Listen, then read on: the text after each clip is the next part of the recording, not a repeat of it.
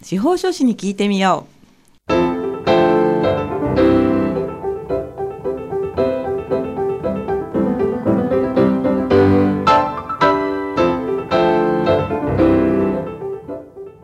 FM 大白お聞きの皆さんこんにちは。宮城県司法書士会がお送りするあ司法書士に聞いてみようの時間です。この番組では宮城県司法書士会に所属する司法書士の先生たちが月替わりで身近な法律の知識や手続きの注意点そして日頃の活動などを解説してくださいます。放送は毎月第4木曜日のこの時間本日もパーソナリティの笹崎久美子がお話を伺います。さて今月はこちらの先生にお越しいただきました。それでは先生自己紹介をお願いいたします。はい、えー、宮城県司法書士会の企画広報部の高橋秀幸と申します。よろしくお願いいたします。あの先月にね引き続き私たちはこうマスク着用で、はい、そしてお互いの中にこうなんていうんですかねこうフィルム？アクリル？板がありまして、ええ、であの二人ともねマスクを着用しておりますので少し声がこもってお聞き苦しい点もあるかと思うんですけれどもまあですね、はい、あの一刻も早いね、えー、出血を願ってもうこれはもう仕方がないことですのでねで、ね。はい、えー、ご容赦いただきたいと思っております。では先生、えー、毎回先生たちにはテーマをお願いしてますが本日のテーマは何になりますか、はい今日はですね、はい、あの認知症対策についてちょっとお話をさせていただければと思ってます。認知症対策ですね。はい、まあ先ほどね先生とも少し打ち合わせをしたんですけれども、はい、そうしますと司法書士のまあ視点から見た認知症対策。はい。そして、えー、家族信託についてもお話しいただける、ということなんですよね。はい、はい、では先生、えー、早速お願いいたします。あの最近結構こうニュースとかでも、はい、あのよく高齢者ドライバーの交通事故、はい、結構あの聞くことが多いんじゃないかと思うんですけどそうですね、はい、アクセルとブレーキを踏み間違えちゃったとか、うん、あの高速道路を逆走しちゃったとか、はい、結構怖いですよね。よくあの最近よく逆走見たらここ電話くださいとか書いてありますよね。はい、はいで、まあ、そこで今日あの最近よく耳にするこの認知症について、はい、我々法律家の目線からこのお話をさせていただきたいと思っています。はい、お願いいたします。はい、で、あの佐々木さんですね、ええ、あの認知症になるとどうなっちゃうと思いますか？認知症、イメージですよね。まず、まあ、お子さんがわからないとか、うん、あとよく聞くのは今日食べたものわからないとかね、あと取ってもいないのにお金盗まれたとか、はい、ちょっとこううまくコミュニケーションが取れない感じになるのかなっていうとこですね。そうですよね。はい。はい。結局認知症になってしまうと、はい、あの自分でお金の出し入れっていうのができなくなってしまうと。ええ、この問題って実はものすごく今多くて、はい、えっとじゃあ例えば笹崎さんが、はい、例えばですよ、はい、あのお母さんの代わりに、はい、銀行に行ったとします。えでお母さんの代わりにお金の出し入れを、はい、しようとするわけですけど、えー、昔であれば、はい、通帳と印鑑さえあれば、はい、出し入れすることができていましたけどでできましたよ。やりましたもん、はい、今は同じようにできると思いますか？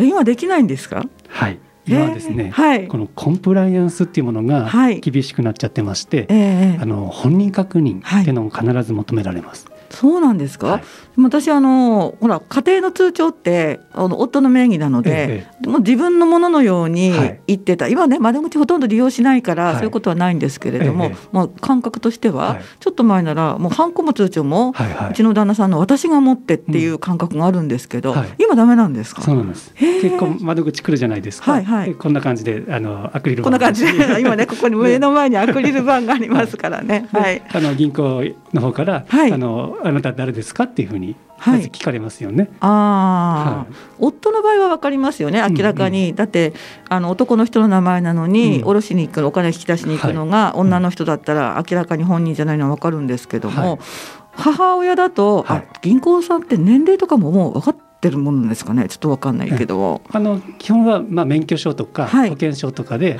その本人確認ですね、求められますよね。ああ、なるほど。はい。でそこで通帳の名義と、はい、あの免許証のはい、の名義が違ってたりすると、はい、あれあなたはどなたなんですかっていう。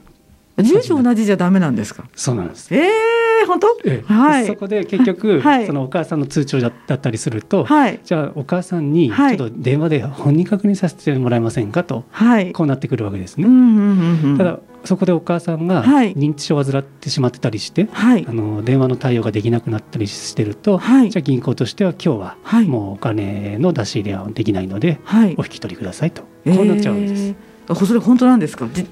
今でも今でもっておかしいですよね、はい、今そういうことが普通にあるわけですね。結構僕も窓口で、はい、あのそういうやり取りしてるのを実際見たことも本当ですか？はい、あちょっと離れちゃうんですけど、その時に認知症になってないうちの母が出て、うんうん、あ確かにあと久美子に頼みましたよって言えば結構 OK だったりもするんですか？銀行にもよりますけどね。なるほど。そこはね本心によってということですよね。ね。はい、ただ実際に、まあ、認知症でこうちょっとこうなんていうかな仙台弁で言うとあっぺとっぺな感じ あのとんちんかんなね応対になっちゃったりすると、残念ながら引き出しはもうできないということなんですね。はい、困りますねそれはね。そうですね。はい。うん。でちなみになんですけど、はい、突然ですがクイズをやってみたいと思います。はい。はい、えー、80歳になると、認知症になる人が増えると言われています。はい。この認知症になる方80歳超えると、どの程度いるか佐々木さんに答えていただこうと思うんですけどどの程度？はい。三択です。あ三択、はい、あ候補があるんですね。ちょっと安心しました。はい。まず一番。はい。三十五パーセント。はい。二番。はい。二十五パーセント。はい。三番。十五パーセントえーと、一番が三十五で、はい、番が二十五で、三、はい、番が十五パーセントってことですね。はい、うんうちの母も80超えてるけどまだ元気だし、うん、お友達もいるんで、うん、あじゃあ15%なるほど。はい。じゃあ答え言いますね。はい。正解は2の25%です、意外に多いですね。ちょっと外れて悔しかったりもするんですけれども。外れてくれて嬉しいです。はい。あの4人に1人がこの80歳超えちゃうと認知症になっているという統計が出てるんですね。なんかでも私の感覚とは結構構違って多い気もするんですけど実際そうなんですか？そのようですだから僕のおじいちゃんおばあちゃんがいて、はい、あと妻にもおじいちゃんおばあちゃんですから、はい、そうすると4人でそのうちの1人は認知症を患ってるという、はい、こういう話に怖いですね。なってしまいます。じゃあですね、はい、90歳を超えると、この割合どうなると思いますか？90ちょっと全然わかんないですね。今90歳ね、あの過ぎても元気なおばあちゃんおじいちゃんいますよ。すよね、うちのあの夫の方はもう九十近いですね。はい、もうリーチかかってますから。はい。うん。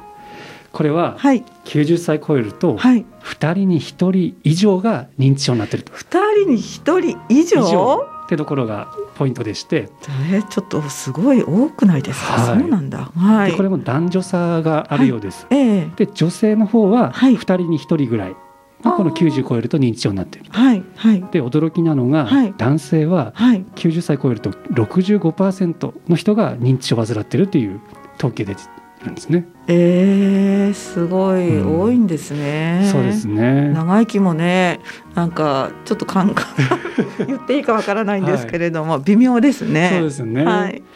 なのでこういうデータが出てるんで、はい、やっぱり認知症の人たちが増えると、はい、まあ、困るじゃないですか。はい、えー、まあ、なのでここでお伝えしたいポイントというのがあります。えこの認知症になった時は、ある制度を使っていきます。ある制度。はい。それが青年貢献制度と呼ばれる制度なんですね。青年貢献制度、はい、耳にしたことありますよね。ありますか？はい。どどんなイメージですかね？えニュースとかで、はいはいはい、あの先生を前にこういうことを申し上げるのは非常に言いづらいんですけれども、えーえー、なんかこうまあ横領みたいな、はい、ちょっとねそういうのが新聞とかでもよく見たことあるので、えー、そっちですか。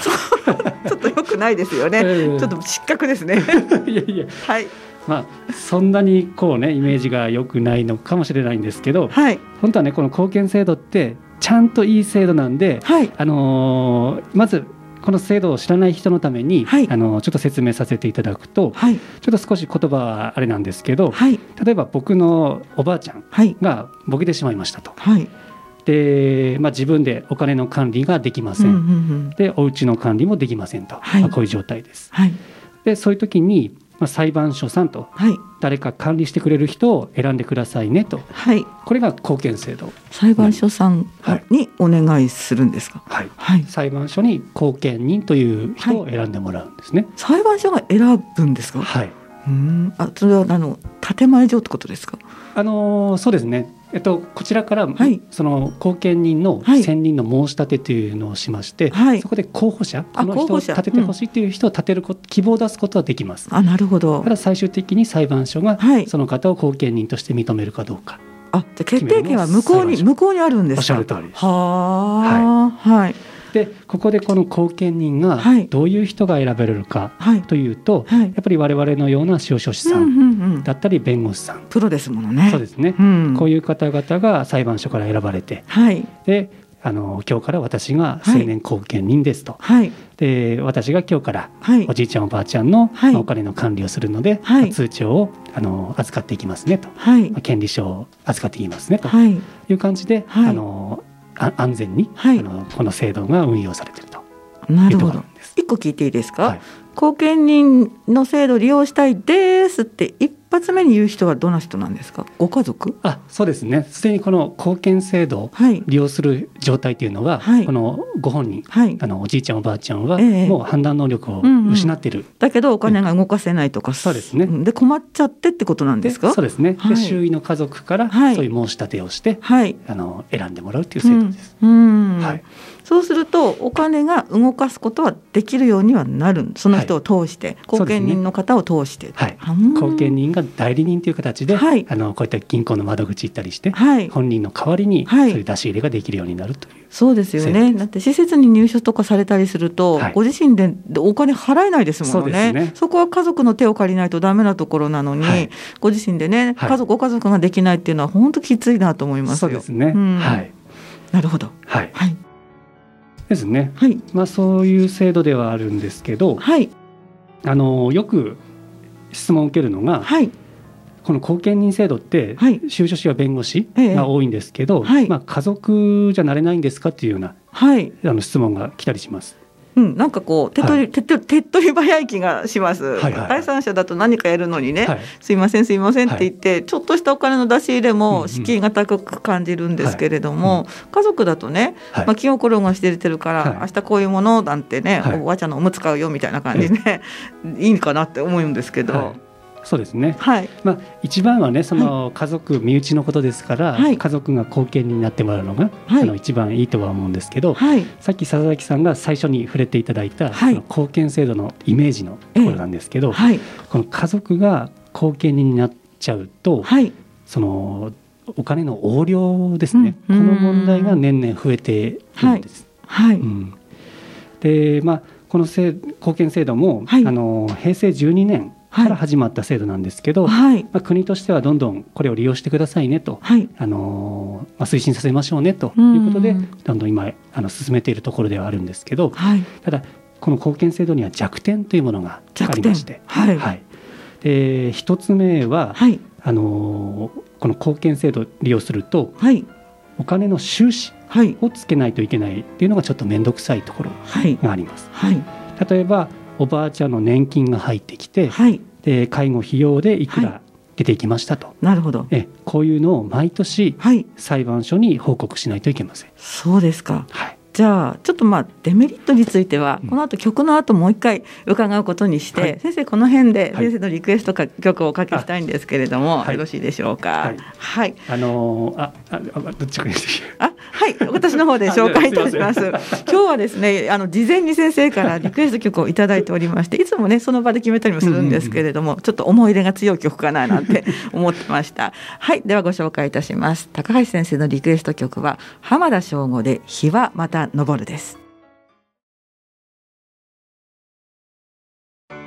はいお送りした曲は浜田省吾で日はまた昇るでした。はい。はいでは先生後半もよろしくお願いします、はい、本日は宮城県司法書士会企画広報部部長の高橋秀幸先生に司法書士の視点から見た認知症対策そして家族信託についてというテーマでお話を伺っております。はい、はい、ではあの、まあ、デメリットといいますからちょっとあの課題のところですよね。はい、そうですね。さっきあの一つ目をおっしゃっていただいたんですけど、うん、もう一回一つ目からお願いできますか？この貢献制度のデメリットの一つ目としては、あの収支お金の収支をつけなきゃいけなくて、はい、これを毎年裁判所に報告しなければいけないと。こういう煩わしさが出てきちゃうっていうのが一つ目の。収支。はい。それに帳簿が入るってことですか？そう、ね、帳簿あの例えば年金いくらもらいました。あそうか。で介護費用でいくら払いましたと、うんはい、そうなんですね。はい、はい、これが一つ目。はい煩わしさが出てきてしまうと。はい。で二つ目は、はい、これ結構重要なことなんですけど、えー、あの今年々相続税がかかる人たちが増えるって話佐々木さん聞いたことありますか？相続税？はい。え亡くなる人が多いから？あのそれも一つあります、はい。はい、ただ亡くなるだけで税金が増えるわけではなくて、はい、あの何年か前に相続税の改正がありまして、あの基礎控除額といって、この範囲であれば、相続税かかりませんよっていう枠があったんですけど、はい、その改正によって枠がちっちゃくなっちゃったんです。控除額がこう、はい、値下がり 値下がりというか、あの低くなったということですね。すね。なの結果として、はい、えー、相続税のかかる対象が増えたということですね。はい、了解です。はいでこの相続税の対策については、はい、まあ、一般的に生命保険とか不動産っていうのをよく活用されたりするんですけど、はい、まあ、ちょっとここは今日は触れません。ちょっと触れちゃうと、はい、あの時間かかっちゃう。ので、ね、またあの違う機会に、あのできればと思います楽しみに。よろしくお願いします。はい、でこの相続税対策ですね、あの例えばですけどあの私、まあ、不動産買いたいんですという人がいた場合に、はいこの成年後見制度を使っていると、はい、基本的に相続税対策はできないんですね。不動産買えないんですか？はい。ああ、うん、それは困りますね。なんはい、はい、困りますよね。はい。理由はとてもまあ簡単でして、はい、この成年後見制度って、はい、あの持ってる財産を現状維持してくださいねっていうのが基本的な考え方なんです。あ、そうなんだ。はい。なので相続税が減って喜ぶのっていうのは、あくまでも財産をもらう相続人のお子さんたちですよね。はい、あくまで認知症になった人のために税金対策をやることが、まあ、その人のメリットになるかどうかっていうことまでは、裁判所は判断しないんです。あそこノータッチ、はい。まあ、なのであこのまとめると、はい、この成年後見制度を使うと、はい、相続税対策ができなくなるというのが2つ目の大きなデメリットになってきます。要するに関係ないものは買えないってことですよね。ね。まあ、ちょっとこの言い方がいいかわからないんですけれども、はい。はい、うん。そうなんだ。はいただなんかこう認知症の方って家族とても大変なのでね、はい、家族のいいこともあればいいのかなってちょっと思っちゃうんですけどもね。ね。はい、うん、なかなかそこがね、はい、あの裁判所としてもあの判断できないところだったりするので、そうなんで。はい。でそこであのある制度が近年注目を浴びているんですが、うん、家族信託という制度です。はい、あこれは佐々木さん聞いたことありますか？ええとどなたの先生かにちょっと聞いたんですけど、はい、もうその時はちょっと理解するしたかどうかちょっと記憶が曖昧です。申し訳ありません。じゃあ、もう一度、このお話をさせていただければと思います。お願いします。ね今佐々木さんがおっしゃったように、この家族信託って、あの我々専門家の中でも、まだまだ普及していないのが正直なところです。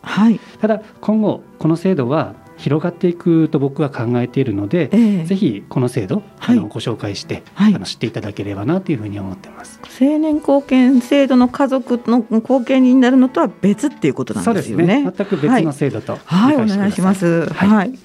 で実はこの家族信託制度っていうのは、平成19年から始まっている制度になります。うんうん、で簡単に言うとこの制度は家族に自分や家族のために財産を預ける制度ということができます。認知症になる前の、元気なおじいちゃんおばあちゃんがってことです。そうです。はい。あくまでこれは、はい、あの遺言を書くのと同じで、元気なうちからの対策の話になりますね。こういう財産を預けておくのも、うん、前もって元気なうちにやっておくって問題、はい、そういうことなんですね。はい。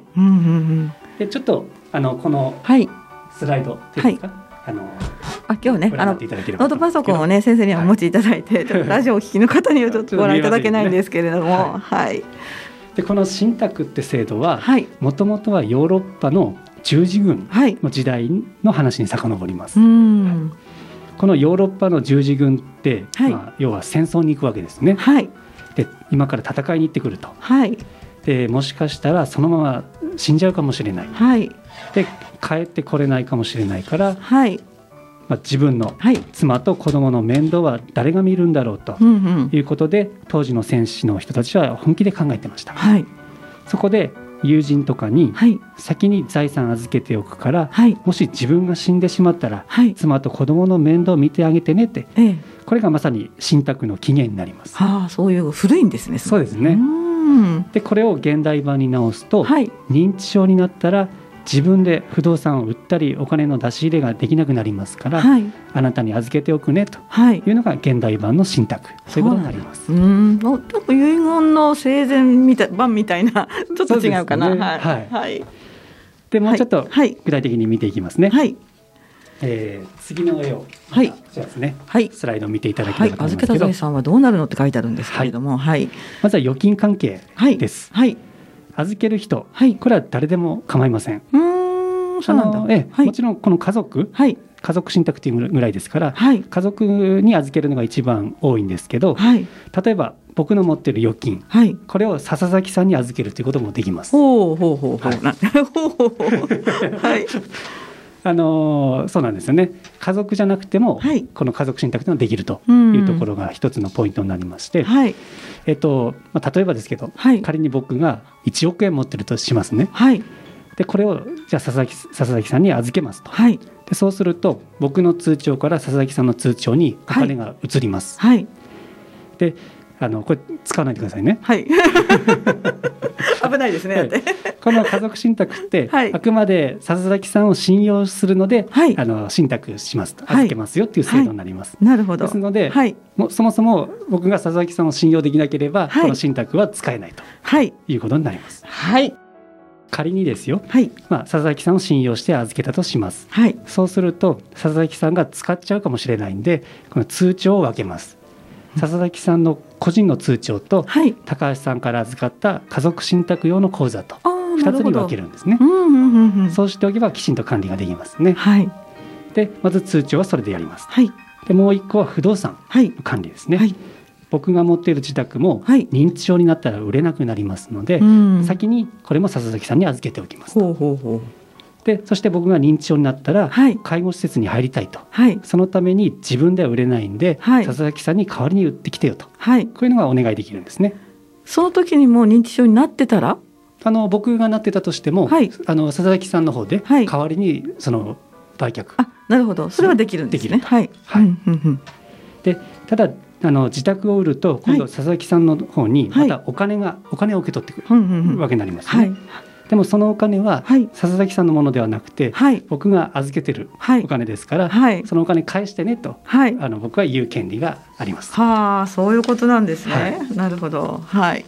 だからもちろんあの代わりに言ってきてもいいんですけど、はい、お金は最終的に僕の方に返ってくる、うんうんうん、これがこの家族信託のいいところです。信託ですからね。そうですね。信託ですからね。はい、いい制度ですよね。はい、確かにいい制度ですよね。うん、うんじゃあ後継人との違いっていうのはそのそこがまあ違いっていうことなんですか？そうですね。あのさすがそこの鋭い質問ですね、はい、一般の方からも結構質問多いんですけど、はい、この青年後見制度と家族信託の使い分けをどうするのかと、はいうん、あのこれについて決定的に違うのは、はい、あの2つありまして、ええ、1つ目は裁判所を挟むか挟まないかなんです。うん青年後見制度は、さっきお話したように、はい、裁判所に後見人を選んでもらう制度、で裁判所に毎年報告しなければいけない、はい、でしたよね。はいでそれに対して家族信託は裁判所を挟みません。そうなんだ。はい。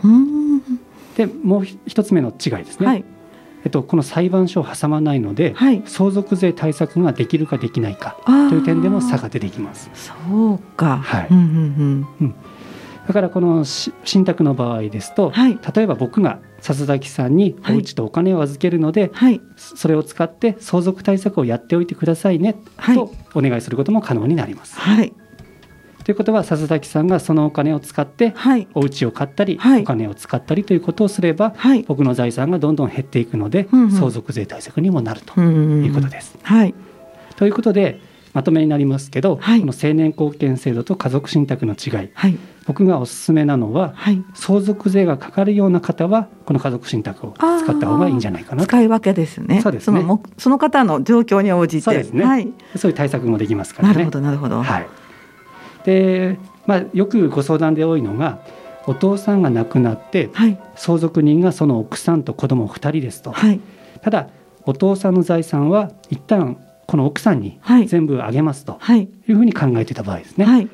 ただその奥さんがご高齢であったりして、えー、さらにその二次相続対策も考えなければならないという、はい、こんなケースもあったりします。はい、でこういうケースでもこの家族信託を検討しておくと良いのではないかなというところで、この信託までやっておけば認知症対策は完璧になるかなと。ああそういうことですね。はい、うん。なるほど。はいまあ、認知症になる可能性っていうのは誰にもわからないですしね、うん、そういうところを見越して考えておくっていうのもやっぱりこの家族に対しての、はい、まあ、愛情というか思いやりかななんていうふうに思いますよね。そうですね、はい、はい、まあ今日は認知症の話から相続の話までさせていただきましたけど、はい、まあこの財産のあるあるなしにかかわらず、はい。はい、この問題というのは結構どのご家庭でも関わってくることなので、はい、まあ、ぜひ参考にしていただければなというふうに思っております。はい、わかりやすい説明を大変ありがとうございました。はい、はい、えー、本日のお話は宮城県司法書士会企画広報部部長の高橋秀